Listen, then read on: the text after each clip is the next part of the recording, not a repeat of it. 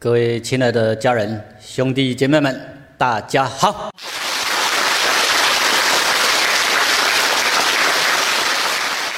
我们现在继续来探讨《道德经》十六章后半，这里所讲的每一句都很深，含义都很深，都非常重要。这一章是在告诉我们宇宙的规律是什么，大自然的运转法则是什么。如果你不了解，你的人生就会处处背道而驰。招来很多的痛苦。如果你了解，你的人生就会很幸福、很快乐、安心自在，生命会活得很充实、很有意义。这一章值得我们大家深入去探讨、消化、学习。这里有几页的幻灯片，邀请大家一起来大声朗诵一遍。起。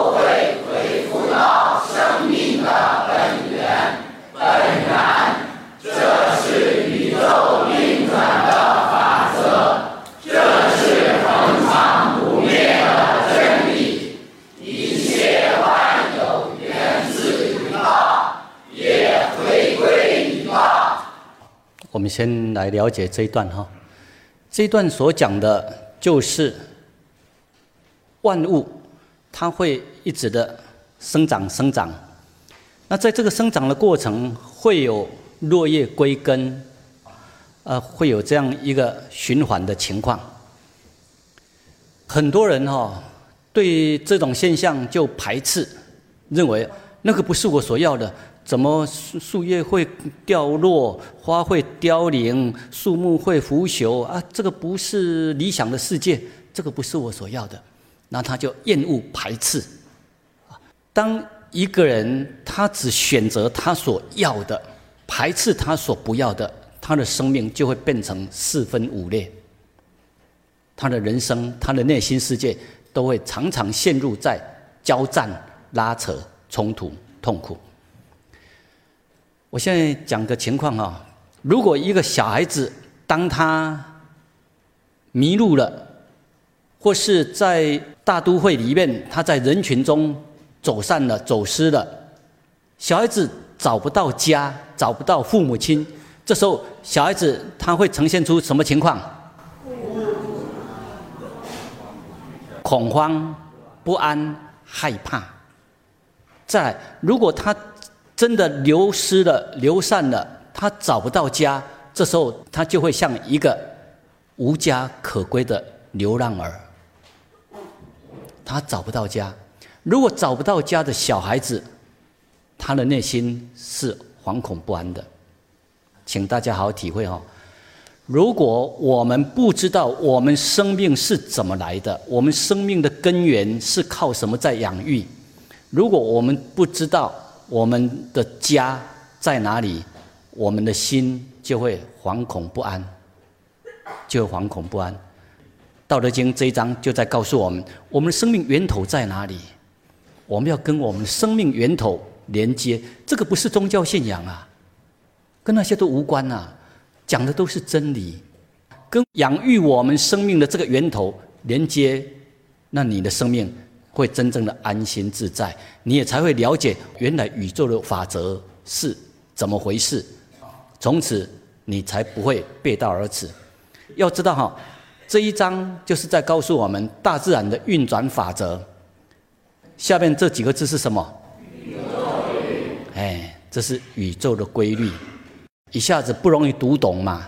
对。所以你要用心去读，要认真读，你才知道哦，原来这是宇宙律，真的要用心去体会。那宇宙的规律、大自然的法则，难道是很玄奥？我们一般人就都没有因缘可以看到吗？不是没有因缘可以看，而是你要不要静下心来去看，因为。大自然的运转法则、宇宙规律，它是遍一切处都存在啊。在这宇整个宇宙中，不管你是哪个星球，一样啊。整个宇宙它就是有它运转的规律呀。地球有地球运转的规律，太阳系有太阳系运转的规律呀，银河系有银河系运转的规律呀。宇宙它有一个规律在运作的。那我们的生命呢，是来自于道。讲道，这是老子用的语言；讲宇宙，这是一般人比较容易了解的整个宇宙。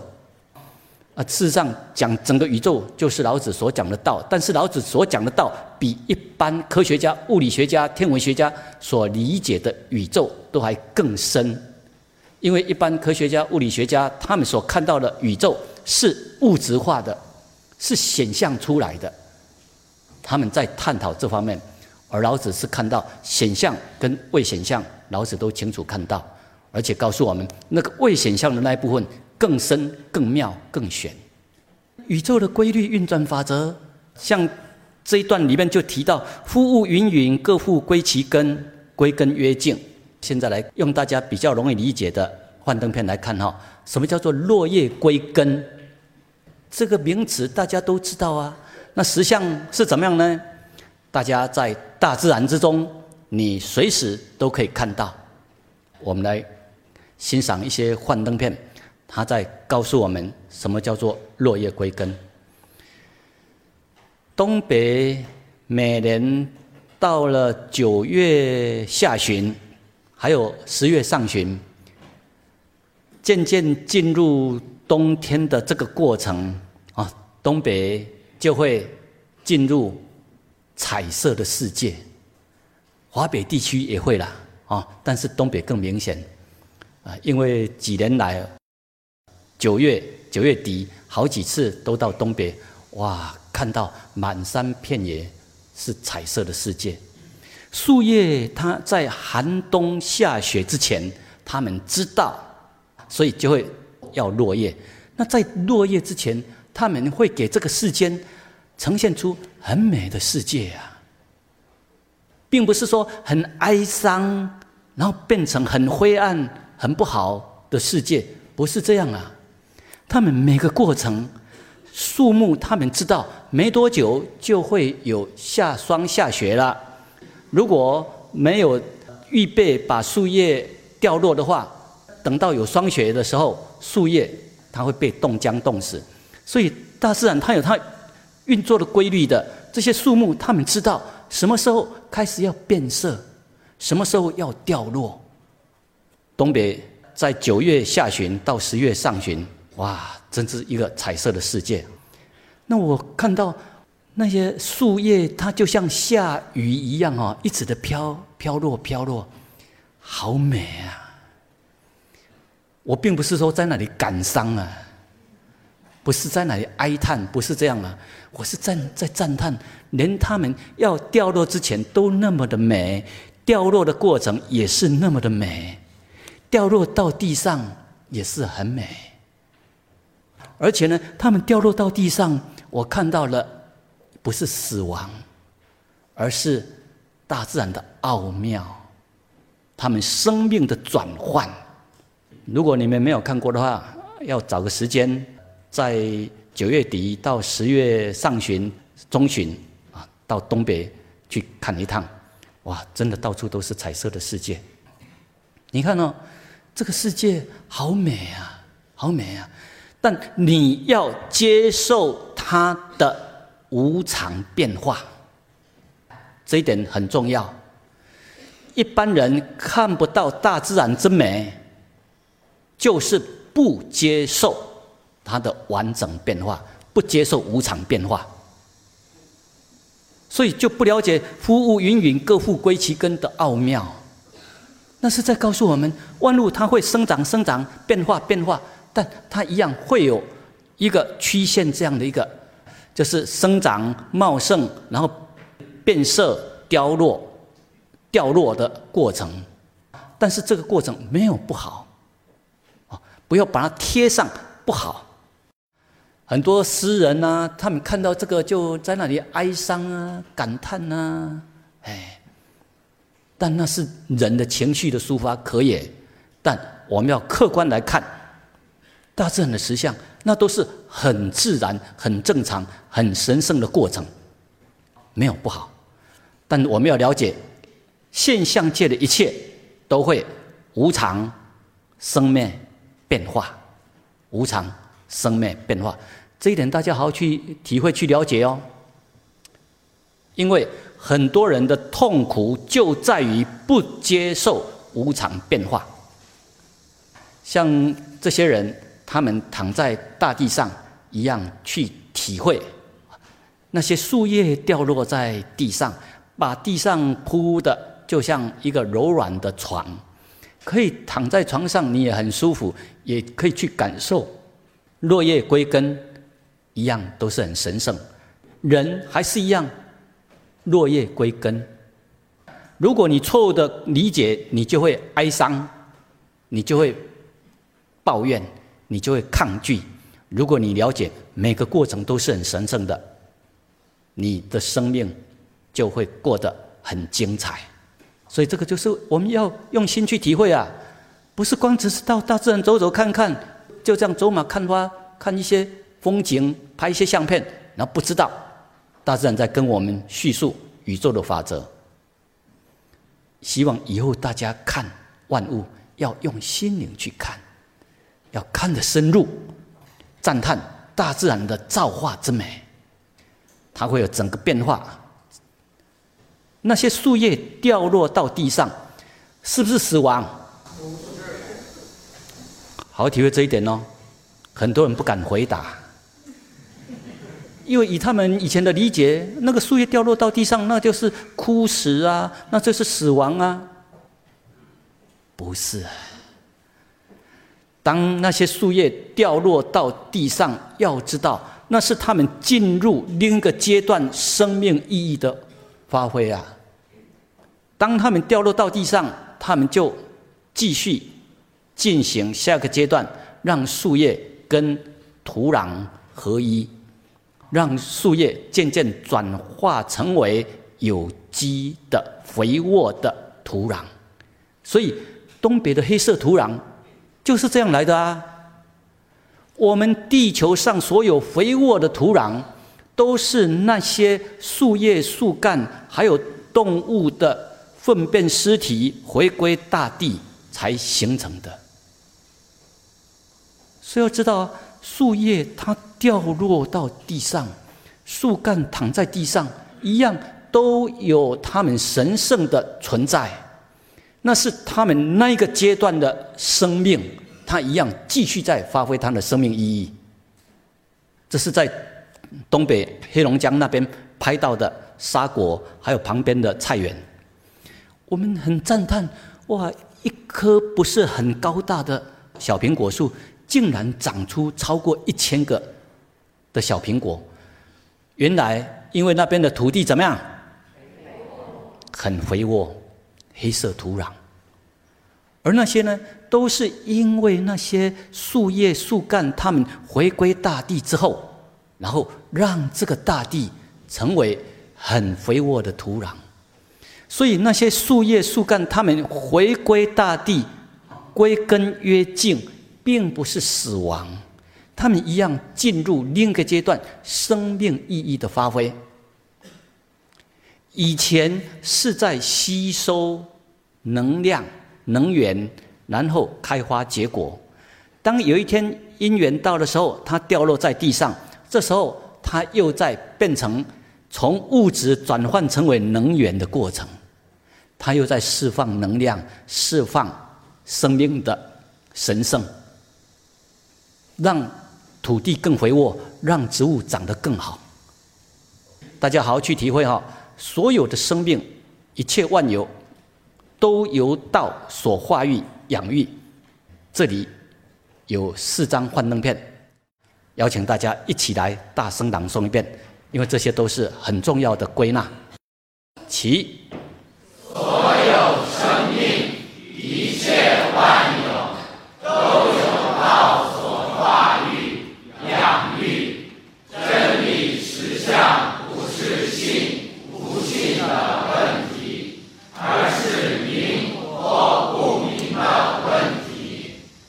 万物无常，生灭变化，一切都在流动，生灭变化，必须流动变化，才能生生不息。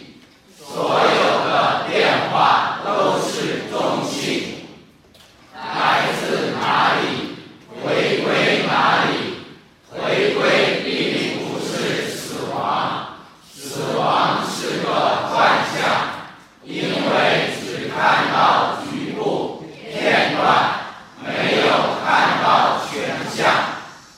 这几句都是很重要的，这个就是在解开《道德经》里面的密码深意，都非常重要哦。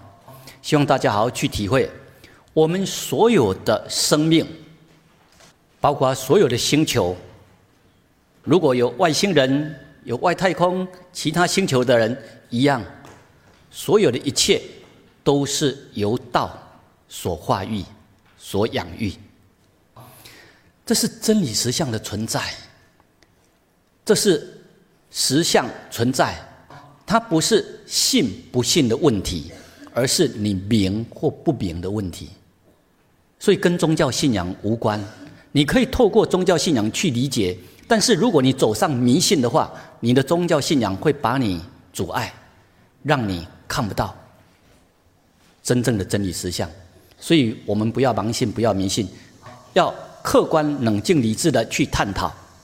万物无常，生灭变化，一切都在流动，生灭变化。这个大家要好好去体会哈。一般人就是不了解这些实相，然后遇到。人事物的流动变化之后，比如说像遇到你最喜欢的、最敬爱的家人死亡了，哇，很多人他就觉得他的生命就垮掉了，他没办法接受那个事实，他不了解生命会无常变化，恩爱的夫妻你没有好好珍惜，没有好好经营，一样他会无常变化。如果夫妻两个常常在那里怄气，常常在那里愤怒生气的话，就容易出问题。因为当你生气出去，比如说你开车或是骑车出去，当你愤怒生气的时候，就容易看不清道路的状况，就容易出车祸，就容易出车祸。有的严重了，就在愤怒之下，然后冲出去，结果呢？不是去撞死别人，不然就是被撞死。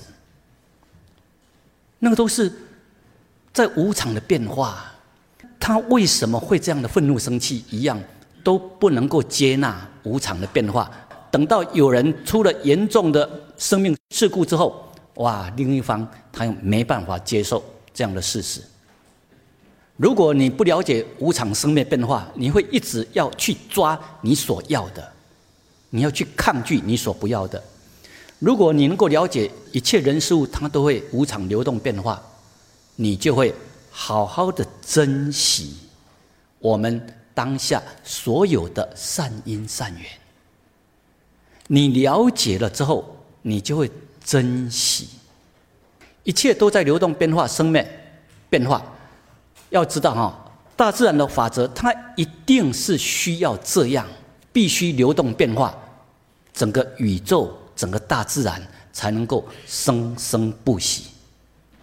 这个不是说你要抗拒，然后你要抓很长，亲人已经死掉了，你在那里哀伤个几个月，哀伤几年，还走不出那些阴影，还一直希望他能够活过来，还不能够接受那些现实，有用吗？没用了，一切都流动变化了。这个不是说大自然很现实、很冷酷、很无情，不是这样，而是我们要了解，本来万事万物它就是会流动变化。你不了解的话，就会像《道德经》十六章所讲的“不知常，虚妄非为”去做，就会妄作凶。你就会招来很多的凶，招来很多的痛苦。如果你了解宇宙的法则，你就会知道我们怎么样珍惜当下的好姻缘，怎么样在每个当下，我们都是播种善的种子，跟众生结善缘。如果你不了解的话，常常就在那里抱怨呐、埋怨呐、怨天尤人呐，常常在那里愤怒啊、生气呀。你会把很多美好的时光都把它错耗掉，然后后面累积来的就是痛苦。一样啊，它会无常变化啊。如果你父母亲是很富有，那你这一代的子女如果没有好好珍惜，你又会挥霍，挥霍了之后又会家财散尽，又会落入成为贫穷。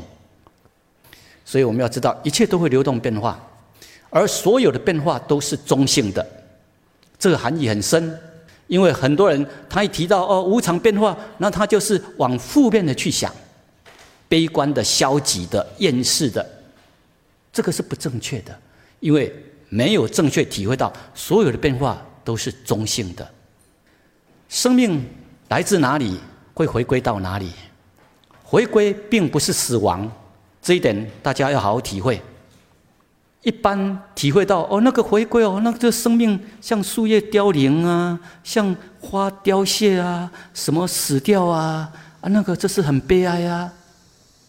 错了，那个是没有真正看到完整的实相，只看到片面片段。所以这里我有补充出来哈，死亡只是个幻象，因为只看到局部片段，没有看到真正的全相。这些就是让大家了解哦，原来大自然的运转法则，不管在怎么无常变化，都是很神圣的。每个阶段都是很奥妙、很神圣。这时候呢，你才不会怕，才不会抗拒，才不会不敢看。因为很多人、一般人，他就是怕无常。那当无常变化，他就是要不去面对，要脱逃。所以他就看不清实相，看不清实相，你永远没办法了解真正宇宙的运转法则，所以你就会一厢情愿的在构筑你要的梦幻世界，结果到后边呢还是一样，现实会把你冲击，不断的冲击，让你醒过来。所以你越早了解真理实相，你就能够越安心自在。如果你不了解真理实相，你一直用自我去构筑你所要的，就会。不知常，妄作凶，就会这样啊。了解宇宙有黑洞的存在，黑洞会让星球消失。从个角度看，好像是死亡，但星球有没有真正的死亡？没有真正的死亡，没有真正的消失，它只是生命进行另一种的转换。来，大家好体会哦。因为这个是要帮助人类了解生命生死大事、生死的实相。一般人用错解、误解，看到一个情况就认为那是死亡，但是不是这样啊？这一章很重要，请大家一起朗诵一遍。起。大自然是完整的，只有变化，没有死亡。不接受完整，用自我去追求完美，就把大自然切割成四分五裂，死亡的幻象就产生了，苦海产生了，不知常，妄作凶。道德经十六章里面告诉我们的都是很深的含义。不知常，也就是你不知道宇宙的运转法则。这个法则它是恒常不变的，恒常不灭的，它永远存在。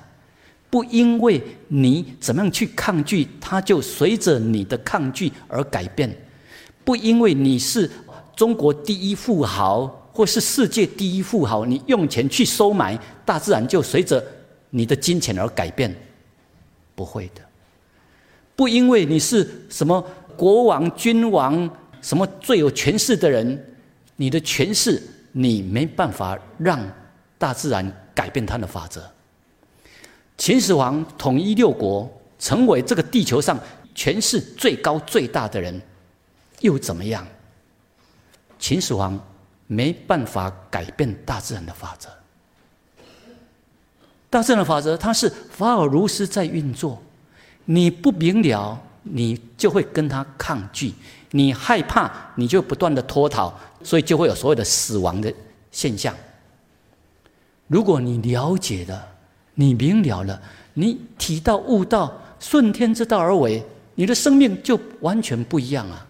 就会来到后面所谓的“道乃久，莫生不殆”。你的生命不会消失，不会死亡。所以大家要正确的理解。我们现在来看哈，一般人认为的有生死，那是不正确的认知。但我们怎么样从大自然里面来看？这些松树看起来很茂盛，它好像是生命活着。来，进入了冬天，所有的树叶都掉光光。这个从个情况来讲，好像树木凋零死亡，好像是这样。但它有没有真正的死？没有。没有。哪一点？它又茂盛，继续再长。它会有它。归根约静，有它宁静的阶段，那个是它在休息，在充电。这时候他一样活出他生命的神圣，准备下个阶段又继续再发挥、再奉献、再服务，再为这个世间多制造新鲜的氧气，多吸收二氧化碳。有时候休息是为了走更长的路。我们看这个树木下面这个小树苗下面有一棵树干，这是以前的大树躺下。这个大树躺下之后，一般人认为哦，那个树已经枯死掉了。那是因为你不知道它这个阶段它要呈现出的生命的神圣、生命的意义。它以前长大。不断的在茁长壮大，有它生命的意义。当它躺在大地上，一样哦，有它那个阶段的意义。这时候，它成为有机肥料，继续再肥沃土壤，继续再让下一代或是其他植物长得更好。你如果有机会到原始森林里面去看，大自然就是这样在循环的。它会生生不息，而且越来越茂盛。好好去体会哦。我有这样的变化，当树长大到一个情况，好因缘尽的时候，它倒下来，躺在地上。那只是它进入另一个阶段，不叫做死亡。这时候呢，它成为有机肥，又是成为地球母亲土壤的一部分。成为地球母亲的肌肉，然后又继续再长养万物。生命没有死亡，大家好好去体会哦。你看呢，这棵树一样啊，就是靠下面那个躺卧在地上的树干来长养它。好好去体会。现在，请大家用心灵来体会哈。当我走到森林中。看到那些躺卧在森林的树干，他们是这样在奉献他们的生命，在成就众生，在养育、长养众生。他们的生命意义有没有发挥出来？都继续发挥他们的生命意义。人的问题就在于，他只要树干直直的活着长着，他不希望他的生命成为躺在地上的树干。他如果那是死亡，我不愿意躺在地上，我不愿意处下，我不愿意成为其他树木吸收营养的一份子，所以你的生命就会一直抗拒。抗拒另一个阶段的变化，所以你在活着的时候，你就一直在抗拒了，你就不敢好好的活，所以你生命就不会茁壮，不会壮大，你的生命会一直在贪生怕死、畏缩的情况之下萎缩。而这些树木呢，他们都是好好的安住在每一天每个当下，然后让自己不断的成长，活着的时候。每天都在发挥生命意义，来净化这个世间的空气，散发生命的分多精，都在为这个地球加分。当他有一天因缘躺在地上的时候，生命不死，他又成为有生命的有机土壤，又继续在养育长养其他。所以大家好好去体会哦，什么叫做不生不死？一般人把它切断开来，然后你就变成觉得死亡就是变成很真实的。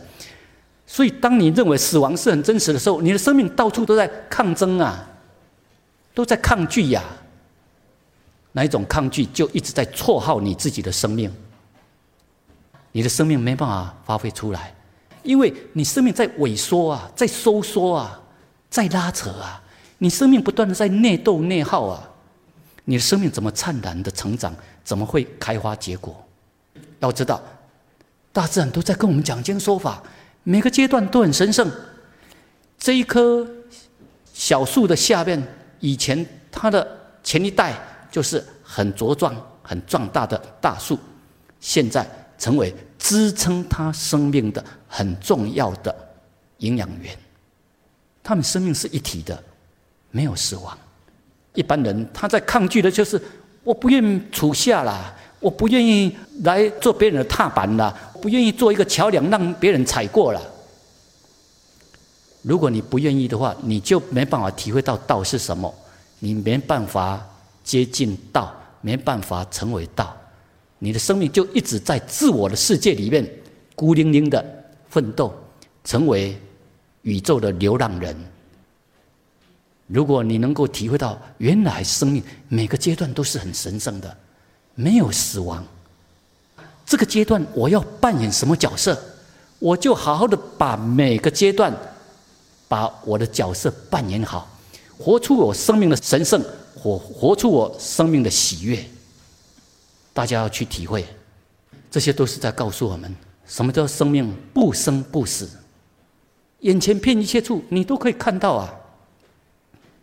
这几个字，请大家一起朗诵一遍：其不生不死，不死不生，只有变化，没有死亡，只能不换，只能不灭。科学家他们都可以了解，只能互换，只能不灭。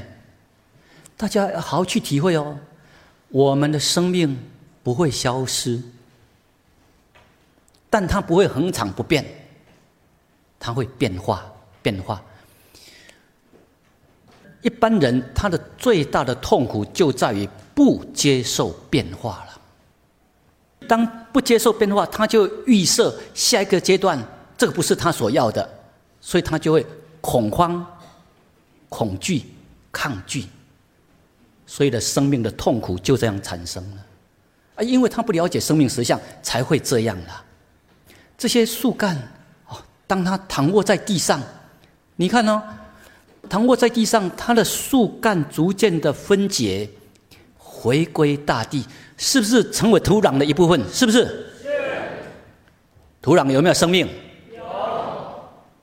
地球母亲的肌肉，它回归土壤一样是地球母亲的肌肉，是有机生命体，一样继续处下，成就众生，安住在每个当下，处下成就众生。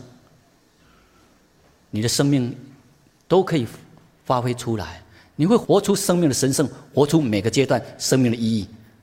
所以，为什么老子告诉我们，你不要只是想要高高在上的，你能不能真正学习道的精神特征特性，处下柔软，成就众生，善利万物而不争。这些树干都在告诉我们呐，善利万物而不争，处下。成就众生，那是他们生命的意义，生命神圣意义的发挥啊！大家好好去体会。从动物的角度来看，什么叫不生不死，只有变化？这是所谓的金蝉脱壳哈，在脱壳之前的蚕宝宝，这个是有的叫知了，它在还没有。蜕变飞到树上之前，它是在土壤中活好几年。当他酝酿到一个情况，他们自己知道要蜕变了，所以他会从土壤中爬出来，然后爬到树干上、树枝上，找个地方去固定，然后进行生命的蜕变。当我看到这个，哎，就把它请到我书房里面，然后让它蜕变。一方面拍它的资料，这是要做教学用的。看着它整个蜕变的过程，你看哦，这个是在土壤中爬来爬去的，我们叫做一般的虫啦。但它是未蜕变的金蝉，我们讲说金蝉脱壳，就是这个。当它经过几个小时之后，它就脱壳，从原来在土壤中爬来爬去的小虫，没有翅膀。然后，它经过生命的蜕变过程之后，它就长出翅膀。这个过程对这个过去的小虫而言，它就好像进入什么阶段？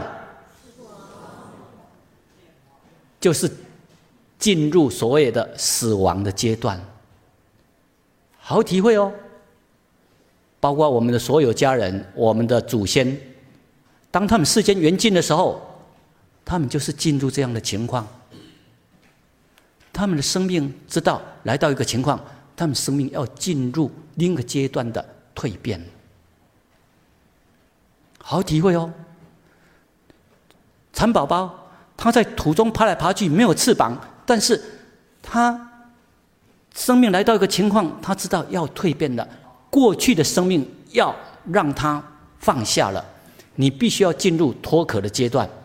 当它脱壳之后呢，它生命变成有翅膀了，然后能够在空中飞来飞去的。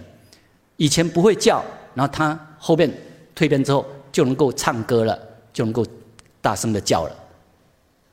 大家好好去体会什么叫做不生不死哦。啊，那有的人又会提到，但是他没多久他一样会死掉啊。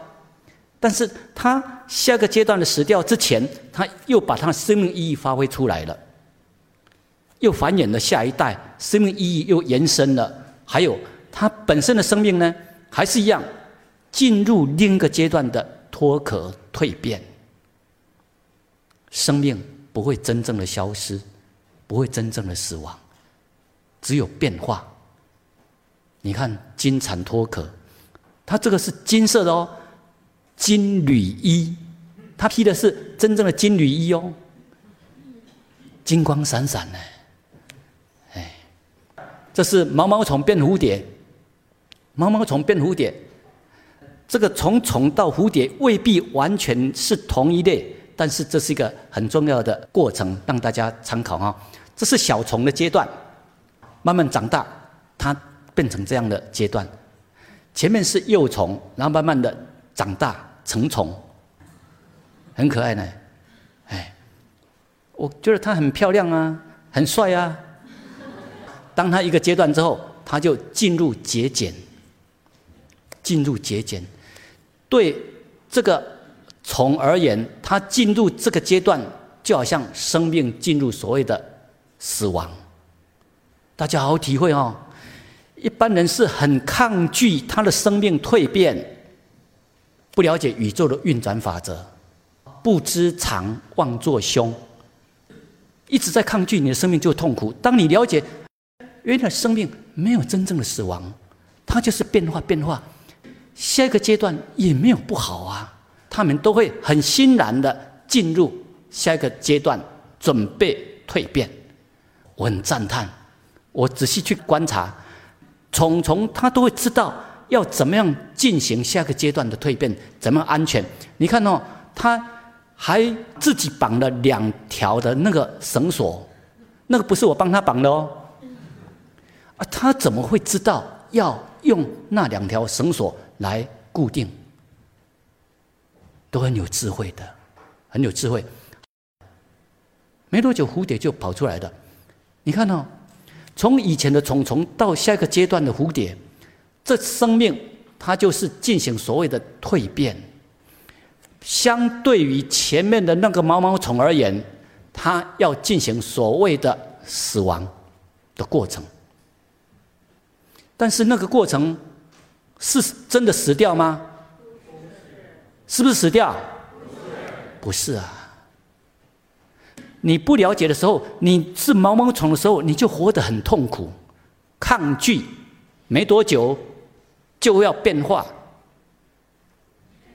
因为你不了解实相，你就抗拒，所以毛毛虫的时候你就活得很痛苦。到有一天你糊里糊涂的，哎，又成为一只蝴蝶。当你成为蝴蝶之后，你还是一样活得很痛苦。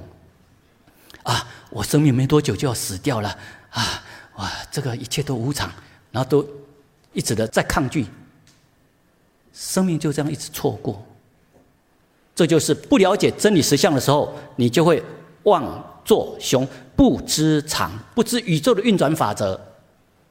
这里的常讲的是宇宙的运转法则，恒常不变的真理。不了解的情况之下，你什么阶段都在抗拒，什么阶段你都在苦恼。如果你了解之后，你什么阶段你都能够活出生命的喜悦，活出生命的神圣。当要变化，你也能够全然的接受。这就是知常之后，知常就会容包容一切的变化。这几张幻灯片，邀请大家一起朗诵一遍哈。起一般人的痛苦来自于不明宇宙法则，抗拒无常变化，百般设法，贪爱抓取其所要的，百般设法抗拒排斥其所不要的。大自然是完整的，只。变化没有死亡，只能互换，只能不灭。知常曰明，不知常妄作凶。云、阴、水，所谓死亡，只是脱壳、蜕变，变成不同形态出现。生命没有消失。的变化，真的它都是很客观实相的存在。冰会变成水，水会变成云，云又会变成冰或是水。整个的变化，它都是这样很自然的，随着各种因缘变而变。它只是变成不同形态出现，生命没有真正的消失死亡。这个大家用心去体会，你就可以了解，就可以。看到冰也是很神圣的，有它存在的价值；变成水一样有它存在的价值，变成云一样都有它存在的价值。当河水流入大海，不是消失啊，不是死亡啊，它是进入另一个阶段的神圣意义。当水变成为云一样，都有它存在的神圣价值。你不了解，你每个阶段你都会抗拒。你如果了解，不管我用什么生命体出现，不管我的生命是用什么形态出现，不管我在哪里，不管我在哪个阶段，你都能够活出生命的神圣，活出生命的意义。不知常妄作凶，就是因为不了解宇宙的法则，然后你不断的在对抗，对抗。如果你知道之后呢，每个当下你都能够安住。我是冰，我就活出冰的神圣；我是水，我就活出水的神圣。如果你不知道的话，你是冰的情况之下，你就会一直的抓住所谓的身见，老子所讲的唯吾有身，你就会一直抓住这个身，怕它消融，而不知道进入到另一个阶段，水也是很神圣的。所以不知道的情况之下，你每个阶段你都在抗拒，抗拒你就会很多的痛苦。这个就是不知常，妄作凶。如果你知常之后呢，来，我们现在前面解析过了这一段，邀请大家朗诵一遍，作为这一段的结束。起。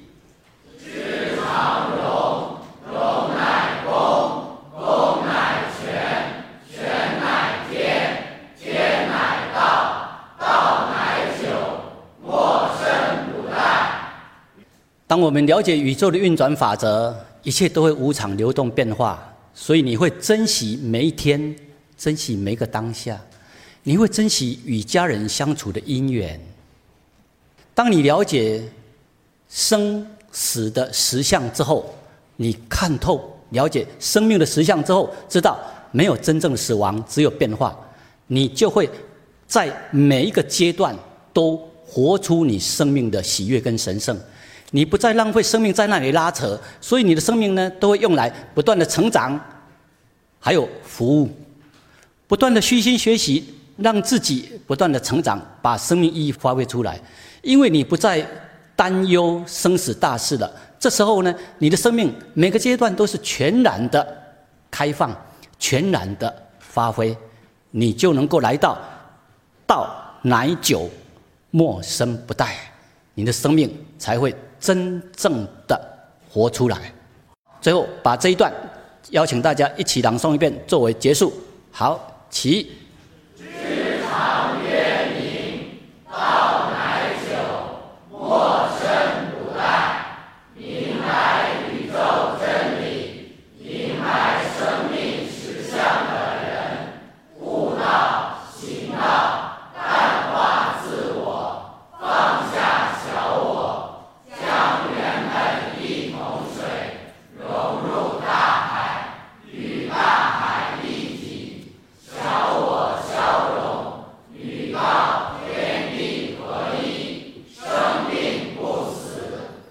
这就是《道德经》十六章要告诉我们的：不知常，妄作凶。如果你了解宇宙的真理实相，你就会来到道乃久，莫生不殆。你的生命就会与天地同在。好，祝大家。